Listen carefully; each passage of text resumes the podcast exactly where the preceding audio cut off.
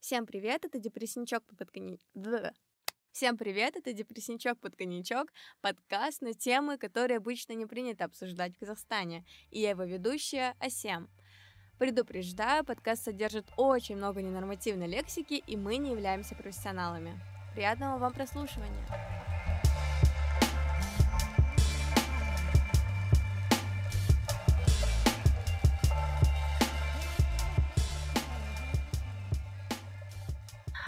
Всем привет! Сегодня у нас в гостях профессиональный психолог впервые. А, Руфия Умарова. Здравствуйте. А, Руфия Умарова, расскажите, пожалуйста, о себе. Я психолог и работаю в двух, вернее, обучалась я двум подходам, гештальту и психодраме, но предпочитаю работать больше в гештальте. Психодраму использую нечасто. Работаю я в этом направлении уже третий год. Угу. Вот. То есть практикую уже... Так, стоп. В смысле, практикую я уже четыре года, а именно я начала сколько я работаю. Ну, в общем, четыре года я работаю. Угу. Вот. Я учусь в Московском институте гештальта и психодрамы. Продолжаю обучение на второй ступени, вот уже заканчиваю ее. Также учусь э, в Гештальт ассоциации тренеров Лос-Анджелеса. Это такая ну, программа, которую проводит а, последний из живых учеников Перл, основателя гештальт-терапии, вот, Бобари Терезник. Угу. Вот. Ну, а также остальные тренеры. Угу. А что вообще такое гештальт-терапия и в чем ее отличие от других видов терапии? Ну, наверное, надо начать с того, что гештальт появился как э, ответвление от психоанализа, то есть э, Фриц Перлс, который основал эту терапию, он изначально был психоаналитиком, э, и однажды встретившись э, с Фрейдом, он был так воодушевлен, потому что он был его поклонником, он был очень восторженным, и э, как-то подошел к нему с, каким-то, с какими-то словами о том, что вот он работает. И э, Фрейд ему ответил, ну окей, работайте дальше. Ну что такое? Что-то или когда вы вернетесь э, обратно к себе, в общем, mm-hmm. то есть не проявил никакого интереса. Перлс очень обиделся и решил основать это направление. Из обиды. Из обиды, да.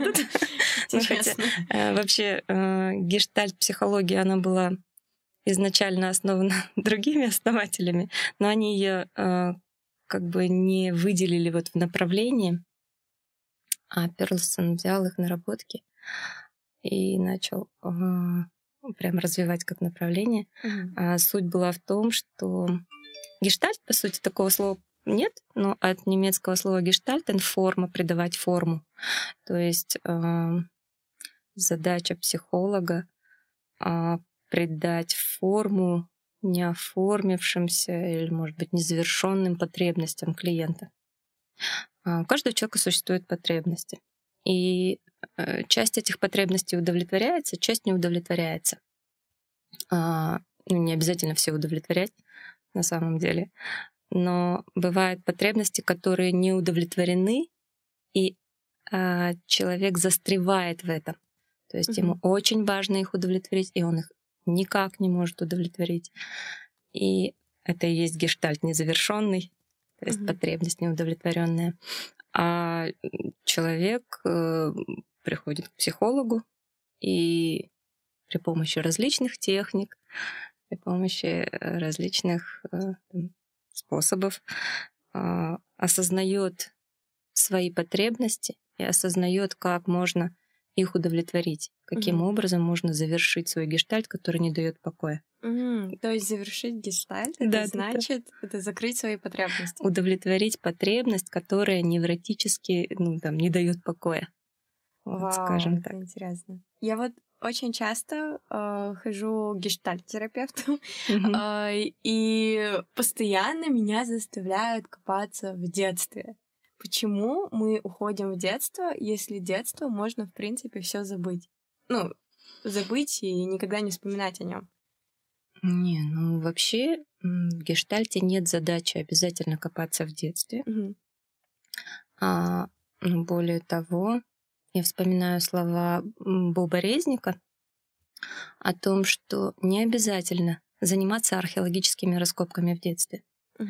Но важно понимать, что, ну и в принципе принцип гештальта основной это здесь и сейчас, один из основных принципов. Угу. И на самом деле в детство идти, ну, не обязательно. Угу. Возможно, если терапевт видит, что клиент находится ну, в таком состоянии, на взгляд терапевта, может быть не соответствующим угу. а, его нынешнему возрасту, тогда он может поинтересоваться, а в каком ты сейчас возрасте, а из какого возраста ты сейчас там про это говоришь. Угу. Ну и так поискать там какие-то вещи, но не обязательно. Угу. Вот как только ты осознаешь, uh-huh. э, откуда у тебя вот эта вот невротическая какая-то потребность, э, как от нее избавиться? Например, э, я осознала то, что типа и у меня есть какая-то ненависть там к мужскому полу, например, потому uh-huh. что там меня там дискриминировали в детстве. Uh-huh. И как мне с этим справиться вообще? Во-первых, нет идеи, что обязательно от всех э, своих, ну, все гештальты закрывать и все потребности удовлетворять и все mm-hmm. менять на mm-hmm. что-то лучше. Ну, вот если живешь себе и спокойно, тихо ненавидишь этих мужчин, ну и ненавидь себе дальше. Ну, ну, кто мешает? Другой вопрос, если это каким-то образом мешает, то тогда поискать, а что еще за потребность параллельная? Ну вот ненавидишь спокойно, если ничему не мешает, живешься. Uh-huh. А если есть еще какая-то потребность относительно мужчин, может быть, от, относительно отношений с ними, как с ними выстраивать отношения, не раниться, об них не рушиться в них, mm-hmm. то ну, тогда можно там поисследовать, nice. что за потребность параллельная. Потом mm-hmm. И дальше много всего. Интересно. А в чем вообще, кстати, а, вы сказали, что вы психолог? А в чем разница между психологами и психотерапевтами?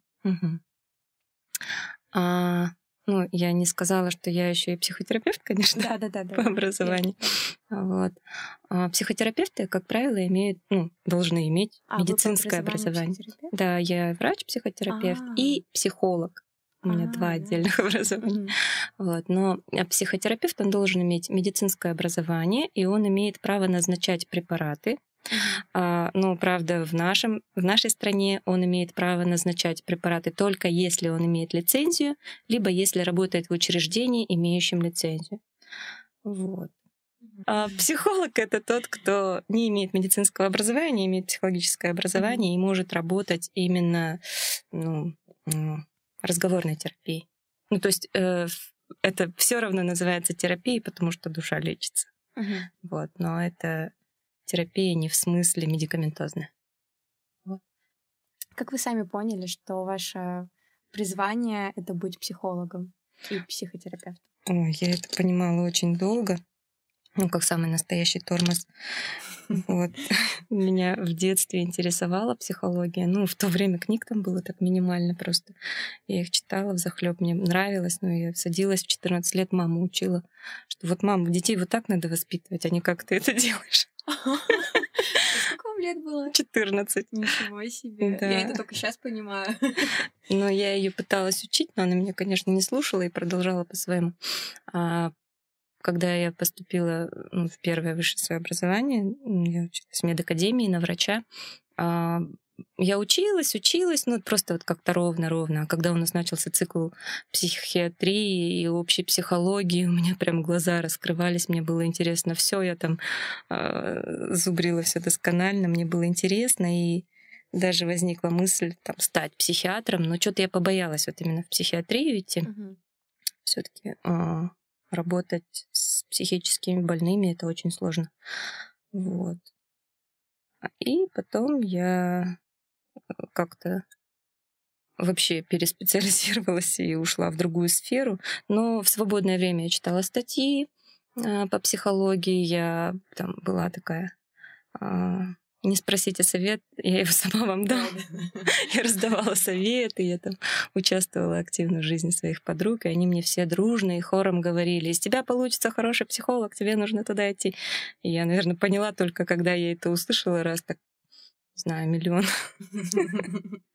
И в итоге я все-таки пошла в психологи и стала а, изучать это. Это стало очень интересно. И, честно говоря, мне даже не верилось, что как так можно зарабатывать и получать от своей работы столько удовольствия. Ну, как бы работа — это вот куда надо приходить, работать, короче, тяжело. Вот, и мучиться. Да, да, да. А сейчас я прихожу на работу, и я понимаю, что я получаю от нее удовольствие. Круто. Это, это прям success story. Um, но вот я сама тоже очень сильно интересуюсь психологией и думаю mm-hmm. над тем, чтобы пойти когда-нибудь отучиться психо... э, психологу, псих... отучиться психологии, как mm-hmm. это правильно говорить? Изучить психологию. Да, как, изучать как психологию профессион... на профессиональном уровне. Uh, но я понимаю, что, скорее всего, я не смогу выдержать всю ту эмоциональную нагрузку, которую переносят психологи. Вот как вы, как психолог, э, переносите эту эмоциональную нагрузку, э, и что вы делаете, чтобы как, бы, как вы храните все эти истории в себе? А, ну, во-первых, я, наверное, не сильно храню эти истории в себе. А, угу. Да, но то есть я когда нахожусь с клиентом, я нахожусь с ним. Угу. Ну, то есть здесь и сейчас. Но когда клиент уходит, в принципе, ну, достаточно резко, редко вспоминается а, какие-то истории. А как выдерживать нагрузку? А, ну, основная суть, наверное, в том, чтобы взращивать самоподдержку. И когда обучаешься, ну, знаете, вообще в любом направлении, не только в гештальте, а, когда обучаешься по программам, которые там одобрены европейскими ассоциациями разными, будь то гештальт, направление психоаналитическое. Там всегда требуется минимум часов личной терапии, минимум часов групповой терапии, минимум часов супервизий, то есть работы с старшим коллегой, который с тобой вместе анализирует там, твою работу и помогает там, находить какие-то сложные для тебя моменты. И вот в принципе, в основном самоподдержка, она растет, конечно, в личной и в групповой терапии. Угу. Но супервизия уже помогает еще доращивать что-то угу. сверху. И в процессе всего этого самоподдержка, правда, очень растет. Начинаешь очень хорошо понимать себя, понимать свои переживания и обучаешься сначала с собой справляться. Естественно, потом уже ну, не можешь разучиться, наверное, и поддерживаешь клиентов не разрушаешься. Я правильно понимаю, что супервизия — это когда психолог обращается к другому психологу? Mm, да, к супервизору именно, который mm-hmm. специалист именно в супервизиях. Mm-hmm. То есть это еще отдельная такая надстройка. Отдельно который а, это, важно типа, отдельный вид психологии такой. А, ну, это надстройка, в смысле, э, не отдельный вид психологии, а в каждой психологии есть специалисты, которые работают в этом давно, которые когда-то получали супервизию супервизоров, да, может, даже продолжают. И умеют не просто сами лечить, но и умеют э, помогать своим коллегам делать это. Окей. Okay. А у меня тут такой вопрос. А закрыты ли ваши гештальты?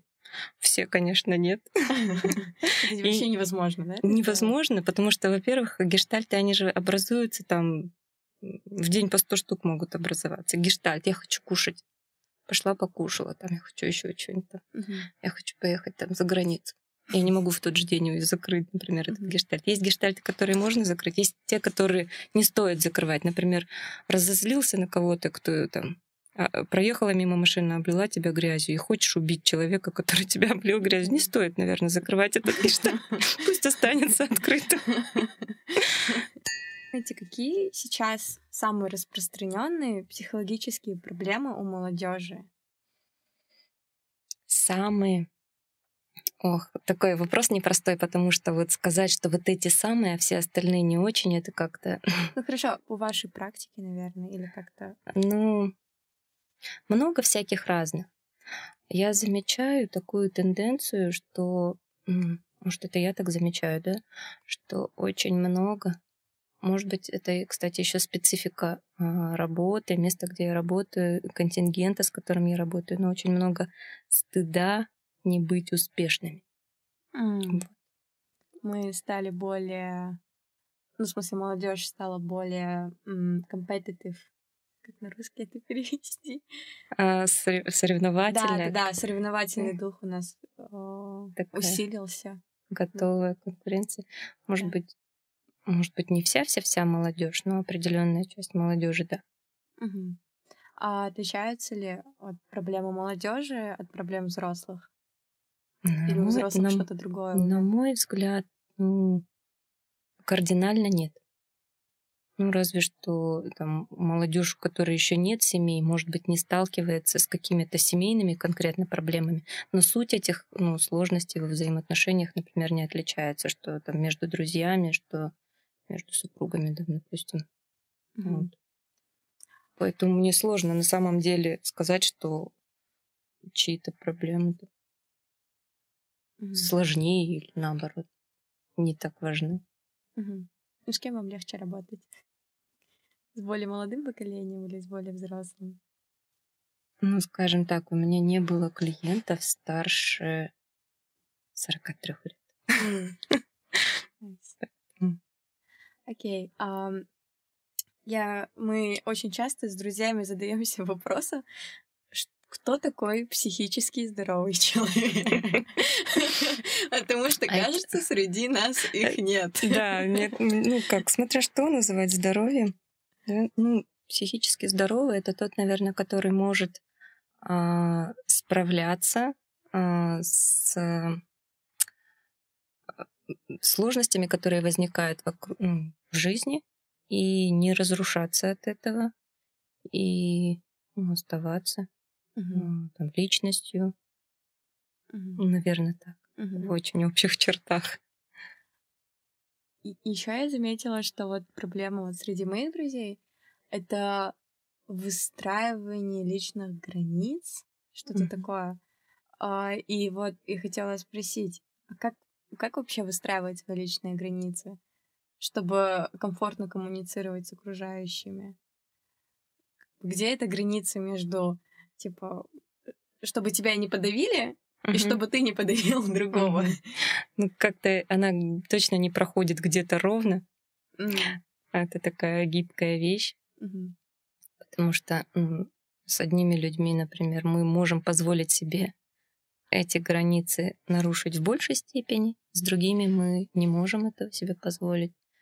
И мне жаль, что у меня нет четкого ответа на этот вопрос. Был бы четкий, было бы классно, все бы знали, там, ну, на что опираться. Но это, но это такое, на самом деле, это скорее процесс, чем место. Это процесс, в котором мы отыскиваем, как нам комфортно, на каком расстоянии сегодня нам комфортно, сейчас нам комфортно. И может через какое-то время это расстояние может меняться. Угу. Как это делать? А, я думаю, что стоит опираться на реакции окружающих. Mm. Если ты приближаешься, и ну, не обязательно физически, эмоционально, и тебе каким-то образом сообщают, что нет, здесь уже достаточно, ну, слышать это, не пропускать мимо. Mm-hmm. Вот, и слышать также, может быть, когда отдаляешься, и тебе говорят, мне тебя недостаточно. Ну, просто слышать, не обязательно прям тут же приближаться, не обязательно слушаться, но слышать. Mm-hmm тренера. А вот, кстати, вы упомянули концепт самоподдержки. Угу. Когда это как когда у тебя появляются негативные мысли, и ты их сам э, фиксируешь и переводишь в позитивный лад, или что такое самоподдержка? А, самоподдержка это когда взращиваешь своего внутреннего взрослого. Окей. А теперь... Сейчас попробую, сейчас попробую сказать про самоподдержку. Ну, наверное, когда умеешь, правда, не бросать себя. Когда вот появляются вот эти же самые негативные, нехорошие, неприятные мысли про себя, например, да, и не сливаться быстро, не соглашаться с этими мыслями, такие, да-да-да, я плохой, беспонтовый, а как-то уметь себя не оставлять не бросать, быть рядом. Ну, как-то это странно звучит, да быть рядом с собой. быть с собою и оставаться к себе добрым, сопереживающим, может быть, сочувствующим, угу. Вот как-то так, наверное. Интересно. Вот когда я это слышу, угу. эм, мне кажется, что если я буду к себе доброй, угу. э, то я обленюсь, что ли, э, или перестану себя контролировать и перестану ставить какие-то цели, э, добиваться чего-то. Как будто я себя буду жалеть, что ли. Нету такого? Ну, ну я не знаю, как это так. Типа я к себе добрая и попустительствующая. Для меня разные вещи. Попустительствовать в отношении себя и быть к себе доброй. Угу. Быть к себе доброй это не значит разрешить себе вообще ничего не делать, бездельничать, плевать в потолок, жевать, жевать. Быть к себе доброй это, ну, когда учишься разрешать себе отдыхать. Вау! Так можно? Именно для того, чтобы сохранять свою работоспособность как раз-таки. Ну и какой-то свой интерес, и быть к себе добрым, это значит поддерживать свои интересы и двигаться в их направлении. Вот за то время, пока вы работаете психологом, а, ну сейчас очень, а, очень быстро развиваются технологии, социальные сети, mm-hmm. интернет. И чувствуете ли вы, что люди стали более тревожными или что депрессия стала более распространенной? А, я как-то это не связываю. Ну, вот в моей голове это не сильно связывается mm-hmm. конкретно с соцсетями, с интернетом или еще с чем-то. Я думаю, что это скорее может быть улучшение диагностики и вообще возможность у людей сейчас прислушиваться к своим ощущениям. Знаете, вот когда война, там вот не до депрессии совсем, потому что надо выжить. Да? А мы живем в мирное время, когда у нас есть возможность, ну, в принципе, уже не просто выжить, а жить с удовольствием, и у нас появляется возможность прислушиваться к себе. Тогда мы можем замечать в себе разные mm-hmm. штуки. Mm-hmm диагностировать эту же самую депрессию. Самосознание развивать, да? Угу. Круто. Это, для меня это скорее связано просто с тем, что мы живем в спокойное, угу. благополучное время. А, есть же такие люди, которые э, используют риторику вот мы в СССР не жаловались ни на что, а вы тут разгильдяи. Постоянно жалуетесь, депрессию себе какую-то придумали. Очень часто такая риторика вот между взрослыми и детьми, мне кажется. Она же такая стыдящая. Да, да, да. И она, в общем-то, она же обычно рождается из чего? Из того, что мне стыдно признать, что я могу в чем-то там прислушаться к себе и там, для кого-то это проявление слабости, может быть. И, так что эта риторика, как правило, направленная в себя, я mm. думаю. Да. А, мы вот упомянули депрессию. Mm-hmm. Что такое депрессия? Ну, вообще депрессия это диагноз, и он это такая нозология психиатрическая. Сори, нозология? нозология. Я не знаю этого слова. Можете пояснить? Болезнь. А, болезнь. Да. Угу. Я так знаю, в принципе, что при депрессии нарушается как обмен нейромедиаторов в мозге. Получается, нейромедиаторы вымываются просто в кровь из э, синаптических щелей. И тогда определенные импульсы из внешней среды, красивые картинки, там интересные рассказы, может быть, веселые или радостные, они как-то вот не проходят через, а, э, как сказать, они не поступают, в общем, в мозг, они не могут достичь. Mm. Ты уже больше не получаешь цели. удовольствия. Да, ты не получаешь да, удовольствия от жизни. И, а так как мозг каждого человека помнит, как было раньше хорошо и как сейчас не очень, человек испытывает в связи с этим такую острую боль потому что как-то раньше все радовало, а сейчас не очень, а хочется снова. Угу. И правило депрессия сопровождается разными мыслями. Так как очень больно, сначала начинает человек обижаться на всех вокруг, ну, пытаться найти причину, может быть, вокруг, а потом в себе. Там колбасит от чувства вины Мгм. до обид и появляются мысли о том, а зачем же так вообще жить? Ну, Когда страдаешь, так уж думаешь, может, не стоит. И постепенно появляются мысли разные, суицидальные в том числе. Сначала о смысле жизни, а потом о бессмысленности жизни. Потом, может быть, вообще не стоит тогда так мучиться. Вот. А есть какие-то явные внешние признаки депрессии, по которым ее можно распознать? Из своего образования медицинского я хорошо помню про руки плети. Когда человек идет, и у него просто плечи собраны, и он, у него нет сил даже руками махать при ходьбе. А, Он идет с опущенными плечами, опустив голову. Там аппетит падает, люди начинают худеть, люди плохо спят, они не выспавшиеся, у них м, синяки под глазами.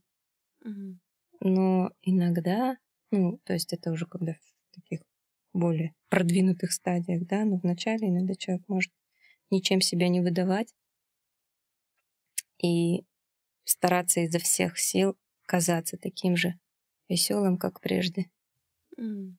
Как бы надевать маску, да? пытаться сохранять.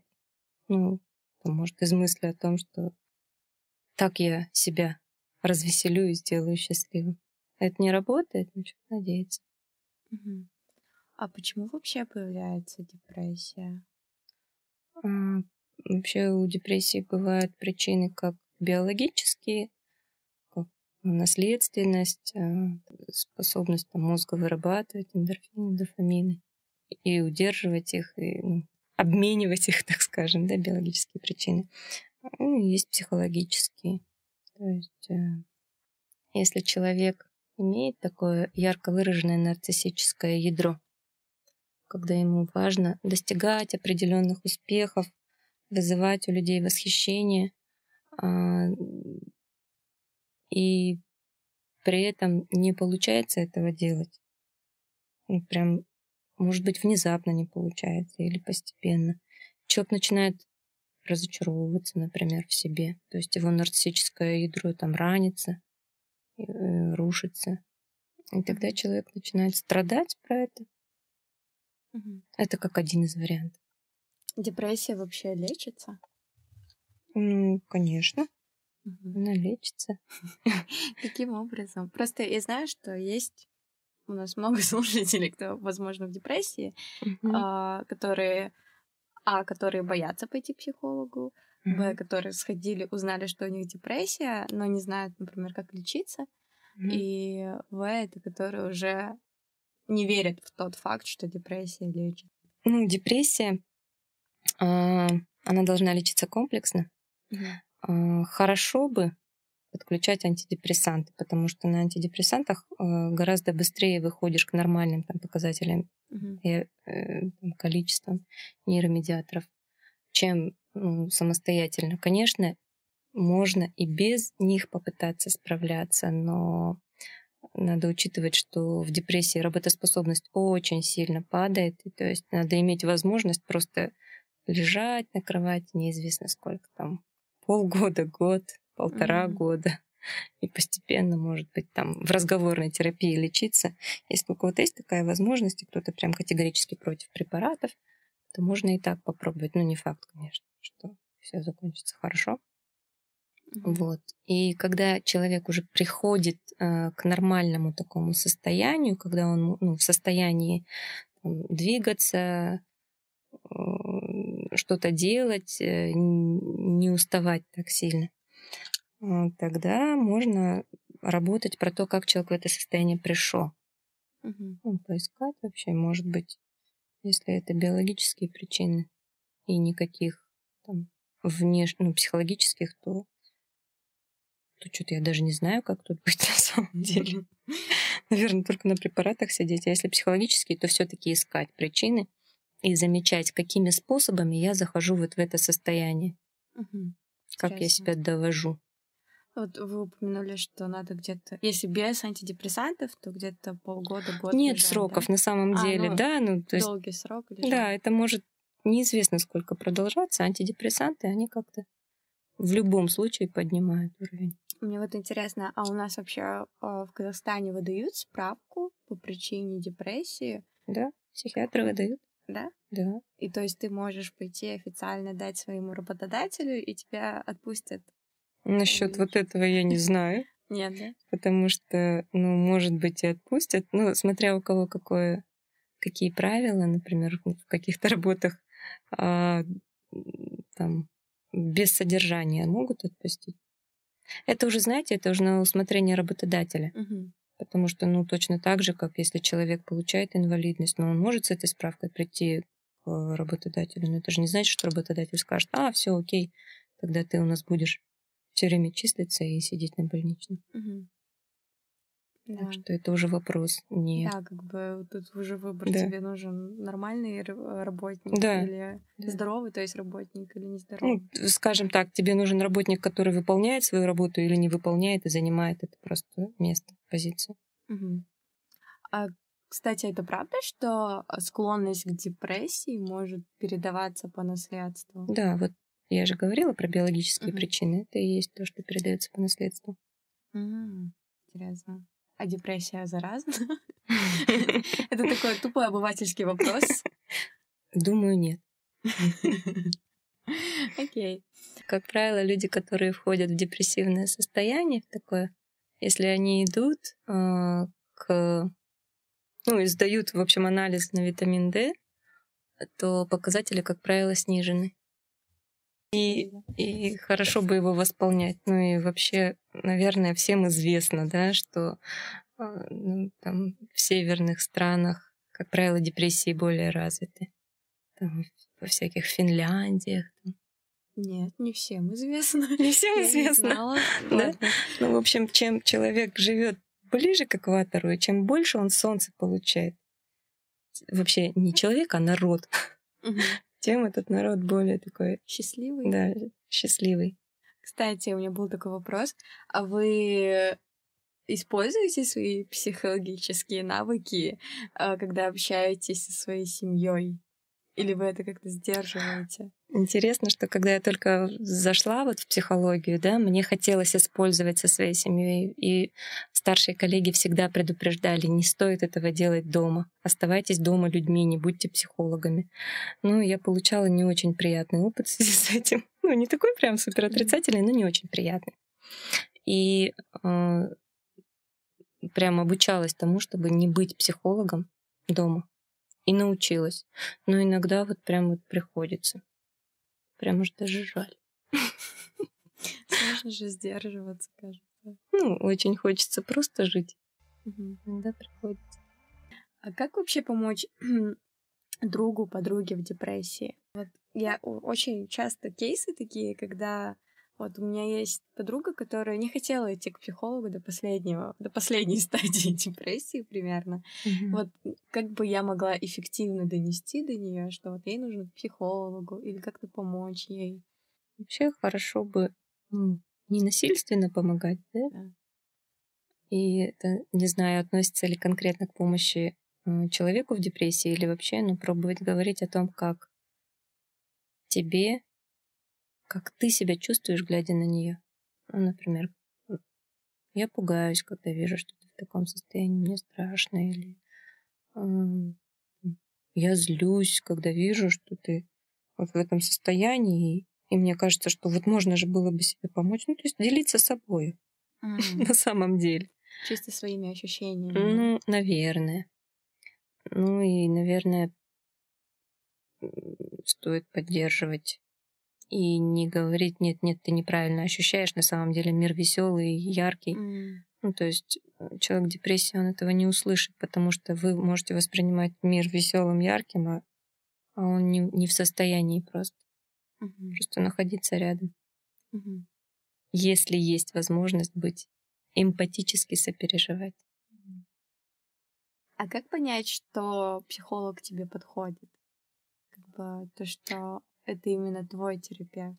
Тут важно опираться именно на свои собственные ощущения. Нет никаких общих критериев, что вот, вот тебя тошнит от этого терапевта, а, тебе, а он тебе подходит. Вот не нравится, значит, не подходит. То есть а, терапевтам важно, чтобы было комфортно внутри, чтобы не было... Ну, хотя вообще-то я э, тут, кажется, перегибаю палку, потому что на самом деле в терапии возникают моменты, когда возникают э, там разные переносные чувства по отношению к терапевту. Но вот именно в начале, когда начинаешь работать, понимаешь, достаточно он тебе дает поддержки, или чересчур много, или недостаточно. Угу. Выбираешь, как тебе комфортно. Угу. То есть, если тебе некомфортно, то это абсолютно нормально. Что... Нормально, что ты выбираешь другого себе. Угу. А вот э, когда уже находишься в длительных отношениях терапевтических, ну так, больше 10-15 встреч, и если уже тогда возникают какие-то переживания по отношению к терапевту, э, очень полезно про это говорить с ним. Mm. Ну, именно с гештальт-терапевтом, кстати. Mm-hmm. Я про другие подходы не говорю полезно говорить про свои возникающие переживания сложные и переживать их вместе. А, да, вот я хотела спросить, вы вначале сам упомянули э, психодраму. Mm. Что такое психодрама? Звучит очень интересно и интригующе. Психодрама — это одно из направлений психотерапии, которое основал Морено. А, он был Так, что он делал? Он на сцене а, выставлял внутренний мир клиента. Вау. То есть а, внутренние части клиента, которые ну, там, конфликтующие между собой, может быть, воюющие внутри себя, он выставлял и брал на роли каждой из этих частей заместителей, ну, то есть зрителей, присутствовавших тут же. В принципе, все участники этого действия знали, что это за мероприятия. Им предлагалось поучаствовать в роли кого-то. И ну, они могли соглашаться или нет. И вот, получается, человек мог, глядя на сцену, клиент э, в психодраме называется, кстати, протагонистом. Вот протагонист, он мог смотреть на сцену и видеть, что происходит внутри него, и таким образом развивать там своего внутреннего наблюдателя. Угу. И приходить к каким-то очень там для себя новым решениям. И внутренний мир, он обычно формируется на основании нашего опыта. Угу. Клиент может видеть сначала свой внутренний мир, а потом обнаруживать, что это очень похоже на отношения с кем-то вживую. Угу. Типа с родителем? Или... С родителями, с любыми людьми. Не обязательно только с родителями. И это психо и как помогает эта психодрама? Вот ты обнаружил, что в твоем внутреннем мире а, есть похожие отношения с, э, с родителями. Ну, да? например, я себя ругаю внутри точно так же, как меня родитель ругал. Ну, такой самый простой пример. То есть это родительский голос внутри. Mm-hmm. Такой. Mm-hmm. А потом, когда ты осознаешь, ты уже можешь это как-то избавиться. Когда осознаешь в психодраме, во-первых, ты можешь, когда заметишь что-то, а, как правило, протагонисту предлагается что-то изменить в этой сцене. И он пробует изменить так, как ему вот подходит. И, например, ответить этому критикующему голосу что-то. Таким образом взращивается возможность там поддерживать себя. Так интересно, что любой из подходов, в принципе, идет к тому, чтобы взращивать самоподдержку и взращивать внутреннего наблюдателя. Вот как определить, к какому психологу пойти? Потому что есть, я знаю, еще есть когнитивно-поведенческая терапия, Мгм. есть еще какие-то терапии, я не помню их названия. Да, их много всяких Да, их разных. очень много. Вот как определить, какой стиль и какого психолога себе выбрать? Мгм. Ну, наверное, собрать какую-то минимальную хотя бы информацию об этом, а, чтобы понимать, что тебя ждет, если ты пойдешь к тому специалисту или к другому. Например, кому-то психодрама прям вот очень ложится, там так интересно, действие, mm-hmm. движение, а кому-то вот прям вот что за скакание тут. Я бы лучше бы спокойно посидела. Mm-hmm. ну, то есть опираться на свои потребности, на то, что мне больше подходит. Потом, наверное, изучить вопрос, а, какая вообще подготовка существует, ну, что необходимо вообще, какую подготовку минимально необходимо иметь э, специалисту в данной области.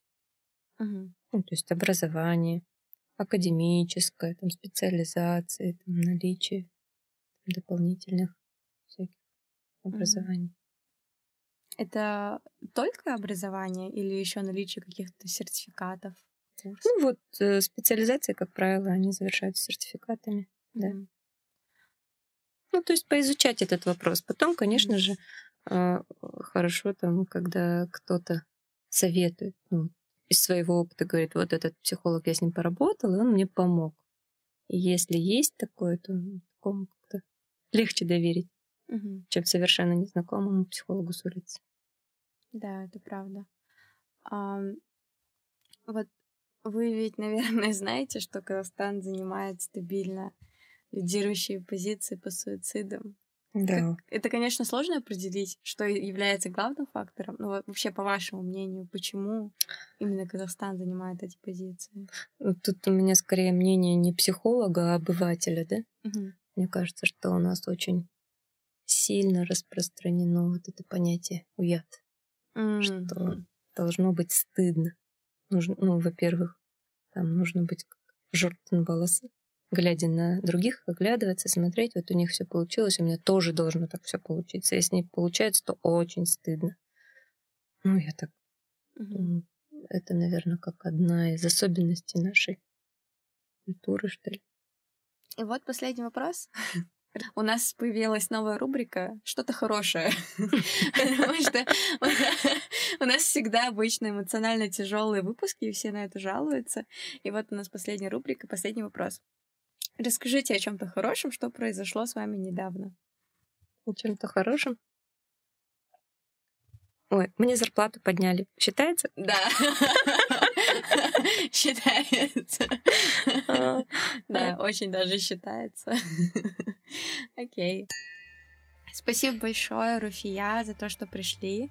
Спасибо вам за то, что пригласили и позволили, правда, об этом поговорить и подумать. Было интересно.